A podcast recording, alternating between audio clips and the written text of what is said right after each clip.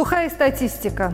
23 518 женщин в России признаны потерпевшими от преступлений, сопряженных с насильственными действиями в отношении члена семьи в 2018 году.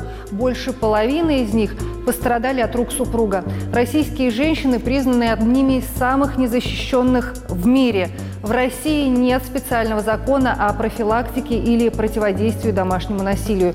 В России нет специального закона, предусматривающего ответственность за насилие на рабочем месте. В Уголовном кодексе нет ответственности за изнасилование работодателем. Эта программа «Человек имеет право», которую можно слушать и смотреть в эфире «Радио Свобода» и телеканала «Настоящее время». Меня зовут Марьяна Тарачешникова.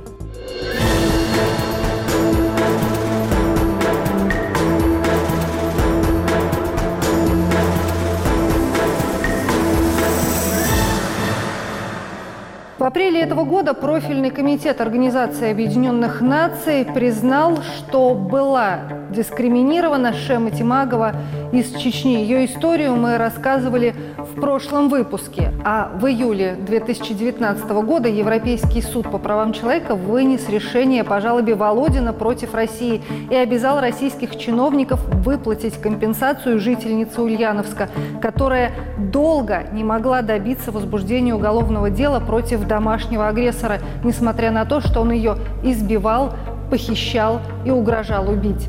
Валерия Володина была вынуждена покинуть страну. Так же, как когда-то в Ульяновске Валерия Володина не могла добиться возбуждения уголовного дела против домашнего агрессора, теперь Ирина Маслова из Подмосковья пытается добиться возбуждения дела против избившего ее бывшего молодого человека первые месяцы все было идеально, как в сказке. То есть ну, меня вообще его воспринимала как такого очень галантного, как джентльмена, можно даже так сказать. Ирина Маслова и Савелий дружили с детства, а два года назад начали встречаться и жить вместе. Через полгода, когда он выпивал, он мог грубо меня назвать, там за руку где-то схватить, где-то там ну, упрекать в чем-то, вещь швырнуть. Тогда молодые люди расстались, но через полгода сошлись вновь. Ира надеялась, что Савелий изменился, но она ошибалась. Очередная ссора закончилась избиением. Прибегает за мной уже с бешеными глазами, просто начинает меня тащить, стаскивать с кровати, вот просто скидывать. Я вот так на него смотрю, говорю, ты чего, ну, как бы, что ты делаешь? Он просто начинает вот так наклоняться и вот так вот рукой на меня замахиваться.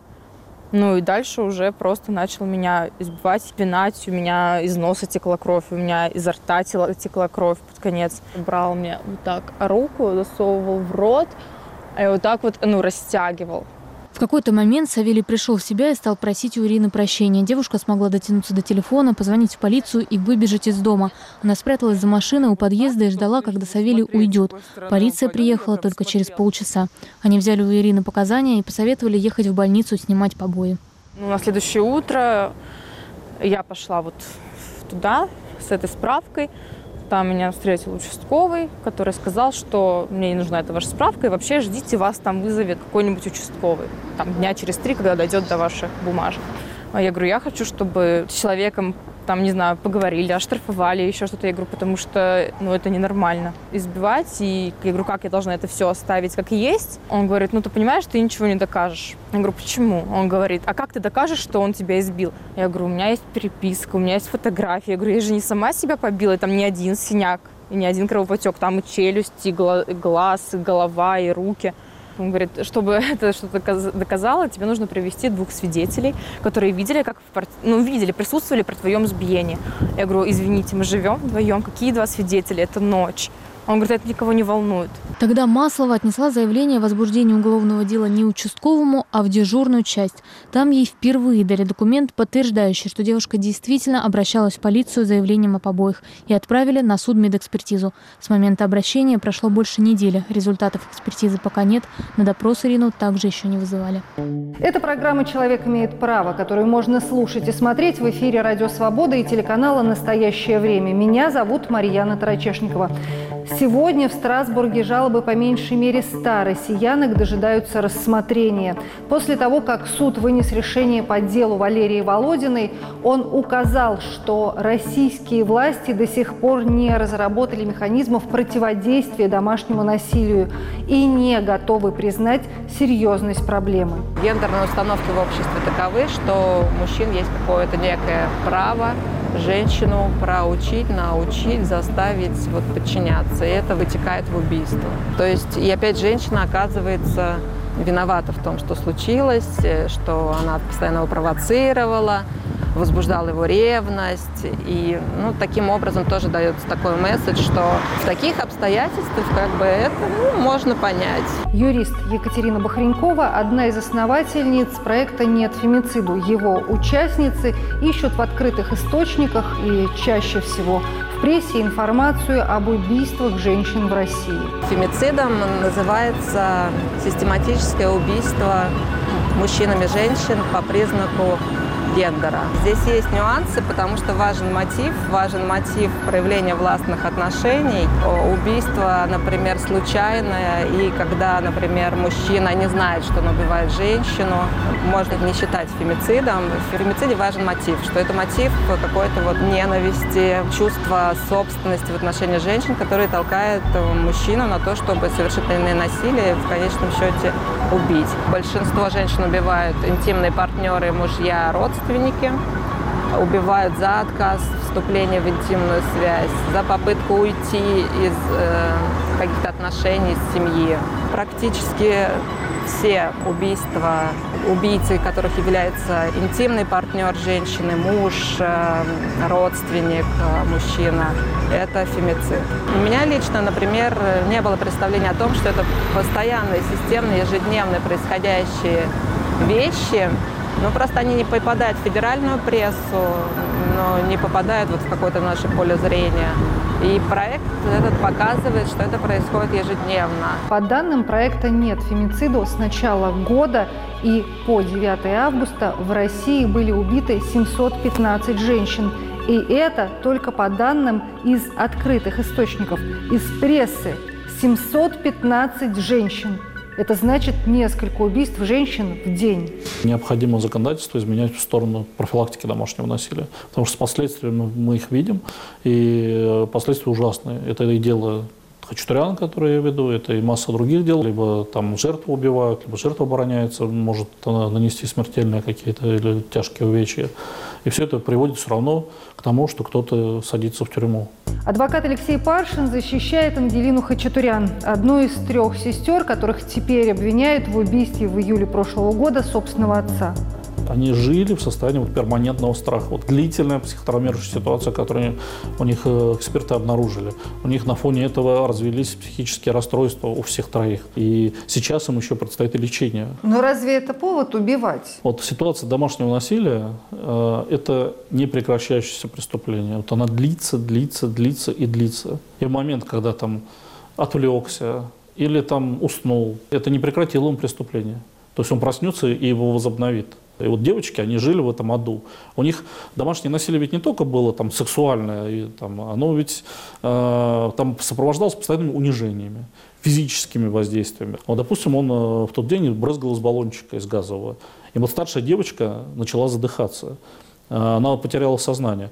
И, и была уже очевидна угроза жизни. То есть все. Поэтому что сделали девочки? Они с самого начала говорили, мы не хотели его убивать, мы хотели его остановить.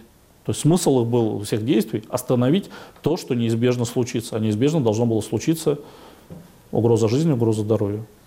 Они ее воспринимали как реальную, эксперты это тоже подтверждают. И то, что он там спал в этот момент, это не означает, что он не представлял опасности. То есть фактически девочки просто выбрали момент, когда они смогли начать сопротивление. Да, они подгадали, и это вполне себе объяснимо, это резонно, это логично. Потому что никто не будет бросаться там на агрессора, э, бросать ему перчатку, вызывать его на бой. Вот тебе меч, вот мне меч, давай биться на равных.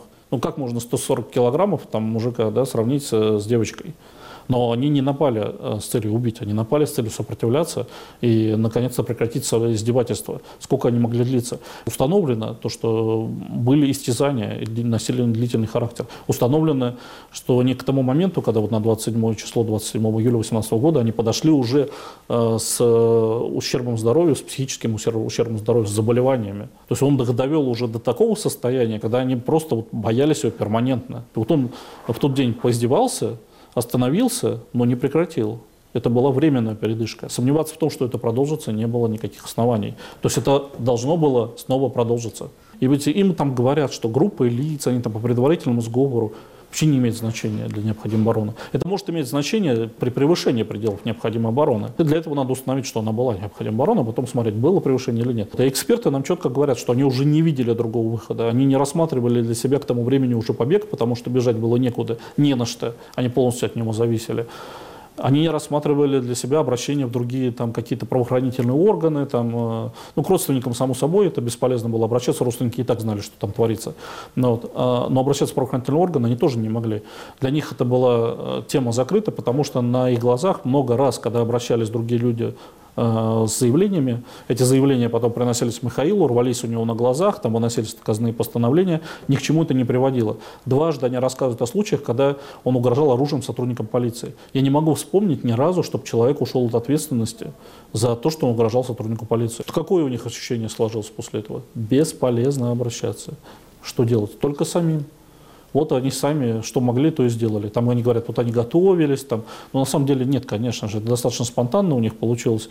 Но вот они были доведены уже к тому моменту вот, до, до отчаяния. И давайте вспомним еще один случай. Узники концлагеря Собибор группой лиц по предварительному сговору, воспользовавшись ситуацией, оказали сопротивление своим там, истязателям, охранникам, убили их.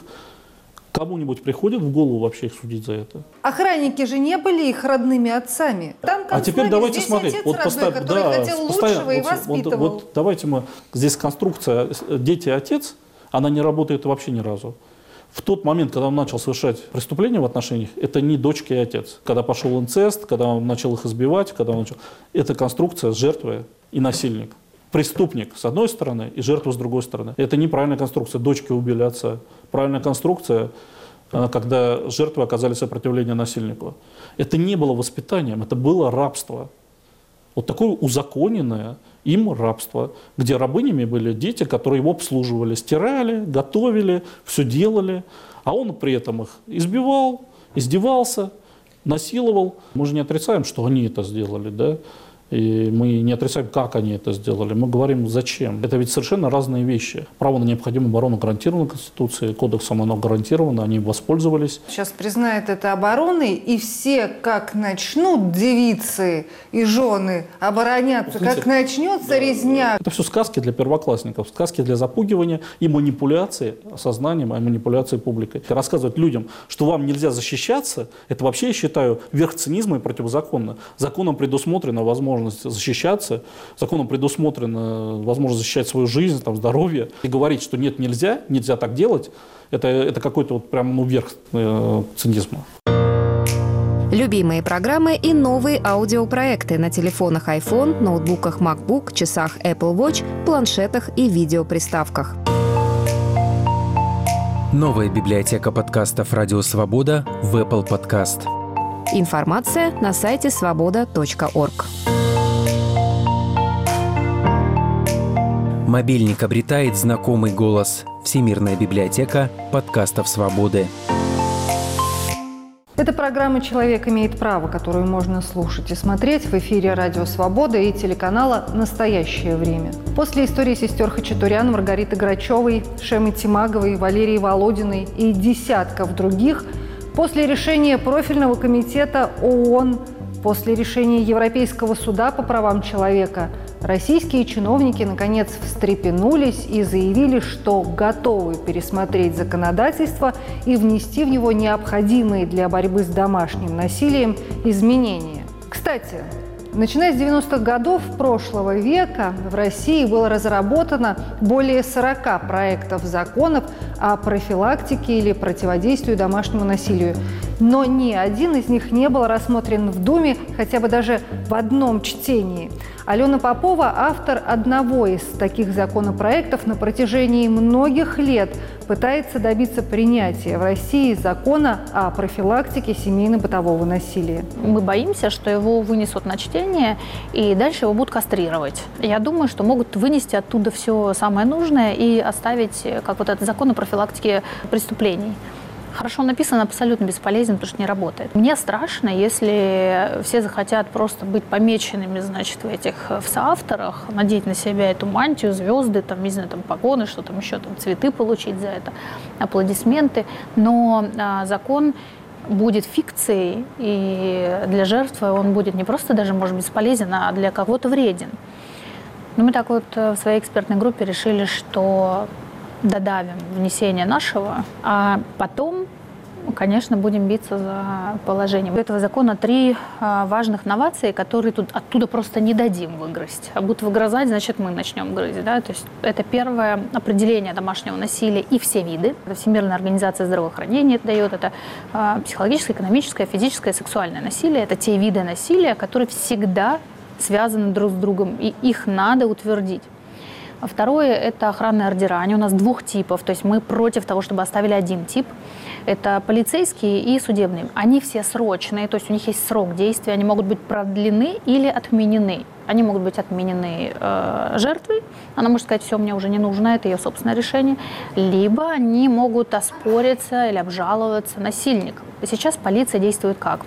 Произошло даже, например, правонарушение, я даже выговорить это не могу, даже побои сейчас считаются правонарушением. Вот избили тебя клюшкой в доме, да, это правонарушение. Но вот это правонарушение произошло, и даже чтобы возбудили дело, требуется от 30 дней. В течение этих 30 дней что у нас получается? Вот отрубленные руки Риты Грачевой и убитая Алена Верба. Пожалуйста. А охранный ордер, полиция приехала, тут же тебе его выдала. Все, я, я чувствую, что вот я беспокоюсь, есть вред здоровью точно или будет вред здоровью. Я говорю, насильник, держи, дорогой тебе, вот охранный ордер. Значит, пошел быстро на курсы по работе с гневом, изолируешься от жертвы. Не надо, давай остановись, отойди от этой черты. И судебный, который может запретить насильнику проживать на одной территории жертвы, даже если он собственник жилья, не лишая его права собственности. Третье, и тоже очень важная история, это перевод всех дел о домашнем насилии в сферу частно-публичного и публичного обвинения. Это что значит? Жертва пишет заявление, ее защищает государство, и жертва не пишет заявление, ее все равно защищает государство. Противники принятия в России специального закона о противодействии домашнему насилию или профилактике семейно-бытового насилия чаще всего говорят, что не следует вмешиваться в дела семьи. А уж если что-то произойдет серьезное, тогда достаточно тех законов, которые существуют и сегодня. Например, охранные ордера может заменить закон о защите свидетелей и потерпевших. Но, по словам адвоката Мари Давтян, ситуациях домашнего насилия этот закон не работает. Мы регулярно обращаемся с заявлением о необходимости применения данного закона по отношению к нашим потерпевшим. У нас в практике нет ни одного успешного случая. Даже вот одна из ситуаций.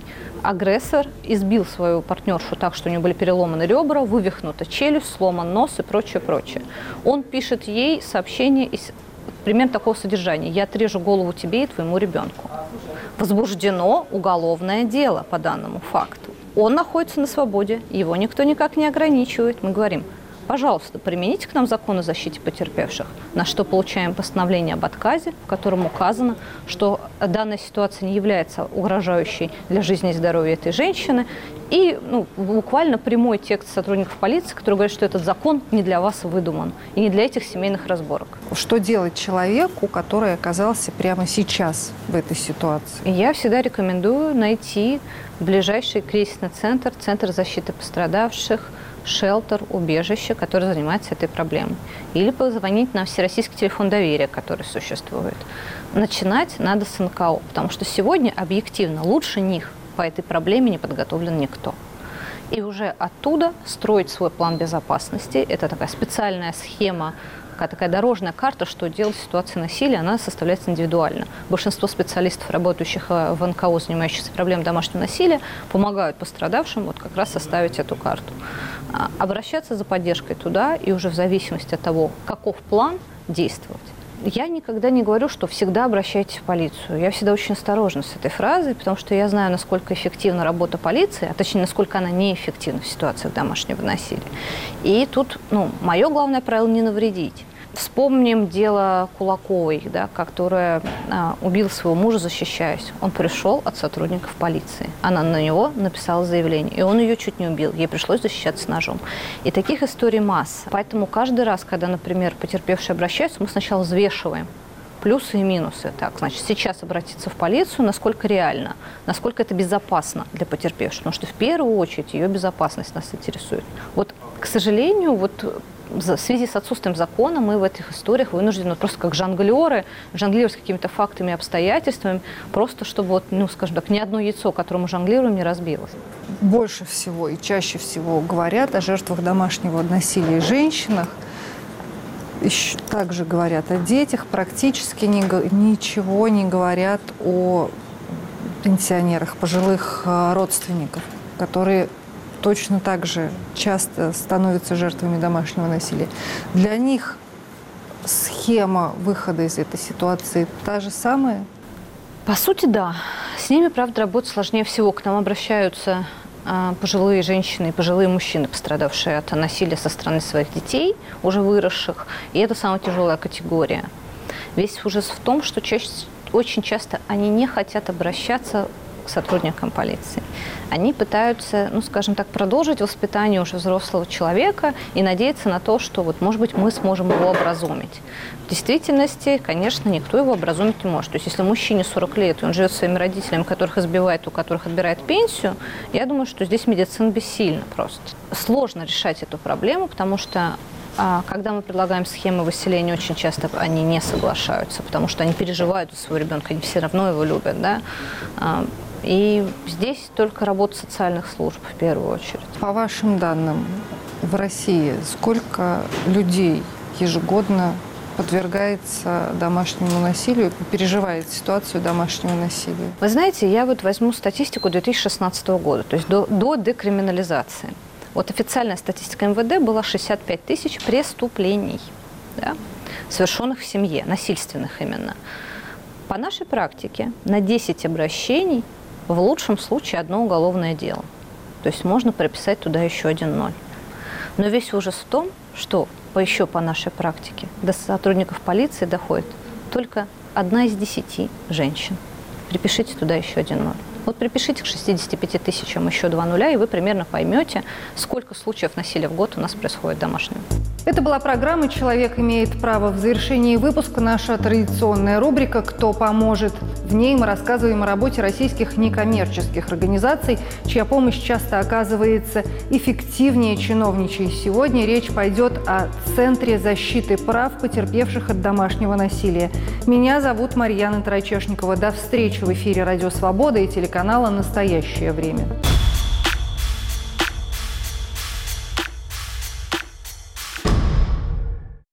Ира, если мы не будем жить вместе, ты не будешь жить. 23 избиения и ни одного уголовного дела. Ирина Петракова выходила замуж за мирного, как ей казалось, мужчину. Но через несколько лет совместной жизни Алексей стал избивать жену. В сентябре 2014 года произошло очень сильное избиение. Я после него попала в больницу с сотрясением мозга, с многочисленными ушибами, ссадинами. До этого были еще случаи, но там один или два раза ударил. Я вот сейчас, когда рассказываю, понимаю, что даже этого одного-двух раз нельзя было допускать. Да? Но на тот момент я считала, что это не знаю, допустимо, наверное, что ли, в семейной жизни. После последних побоев Ирина собрала вещи и вместе с детьми съехала с квартиры. Сразу же подала на развод. Но Алексей стал преследовать жену. Ладно бы, если бы он приходил, допустим, там мириться, общаться с детьми, да, а он приходил, и опять начинались какие-то скандалы, и опять были избиения. И я, получается, обращалась в полицию, а полиция мне писала, что у вас ничего такого страшного не произошло. Там будет темный переулок. Там я тебя ударил головой об асфальт потом ногами, как ты любишь. Уголовное дело возбудило участковый, который через год случайно попали все заявления Ирины. К тому времени их было уже больше десяти. Ну вот почти полгода я пыталась сама да, сражаться, и вот там плюс еще юриста нашла, но, к сожалению, не потянула никак там ни по деньгам, ни морально потому что морально тоже было очень тяжело. После безуспешных попыток самостоятельно добиться наказания мужа, Ирина обратилась в Центр защиты пострадавших от домашнего насилия. Нам удалось возбудить уголовное дело. После этого он, по крайней мере, перестал применять к ней насилие. Тут, как назло, у нас началась амнистия в 2015 году. И ряд эпизодов был прекращен именно в связи с тем, что подпал под амнистию. Следом у нас возникла частичная декриминализация 2016 года, когда побои перенесли в КОАП и оставили только побои в отношении близких лиц. Но целый ряд преступлений он совершал, когда они уже были в разводе. И эта часть тоже вылетела у нас из уголовного дела. И вот новая декриминализация, которая полностью в 2017 году декриминализовала побои. Соответственно, последний, последний эпизод побоев у нас также а, были все прекращены. Ну, то есть человеку повезло, он там три года подряд стабильно попадал под изменение Уголовного кодекса. Из-за реформ в законодательстве Алексею Петракову удалось привлечь только к административной ответственности – 120 часов исправительных работ. Но преследовать бывшую жену и детей он перестал. За прошлый год вот у нас было 54 судебных дела. Причем по большинству из них изначально полиция не возбуждала уголовных дел. А, и фактически вот только вот именно с нашей помощью все вообще дела эти разрешались. У нас 99% обращений от женщин. Проскакивают мужчины. А, это бывают дети, мальчики. Это бывают престарелые мужчины. Мы берем разных пострадавших. Есть люди, которых мы можем только проконсультировать и помочь составить документы.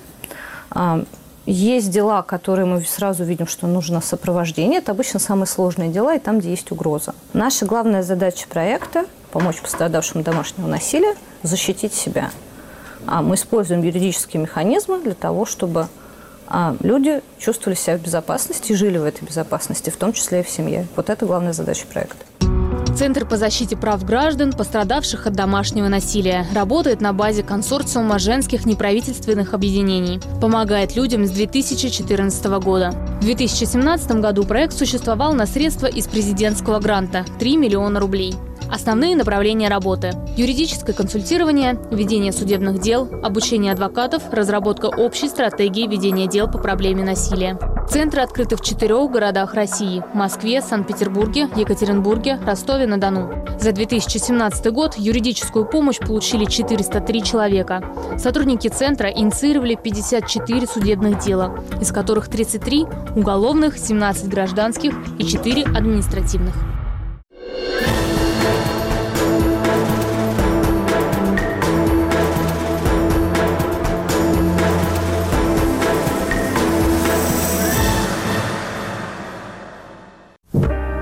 Померанцев переулок, еженедельный подкаст «Радио Свобода». Шпионская жизнь – это как любовь, она бывает один раз на всю жизнь. Христианские круги были против ведьм, считая, что это религия дьявольская. Я болен маниакально-депрессивным психозом, так же, как Пушкин, Блок и многие другие крупные русские поэты. Не обходите мой переулок стороной. Вас ждут встречи с яркими людьми.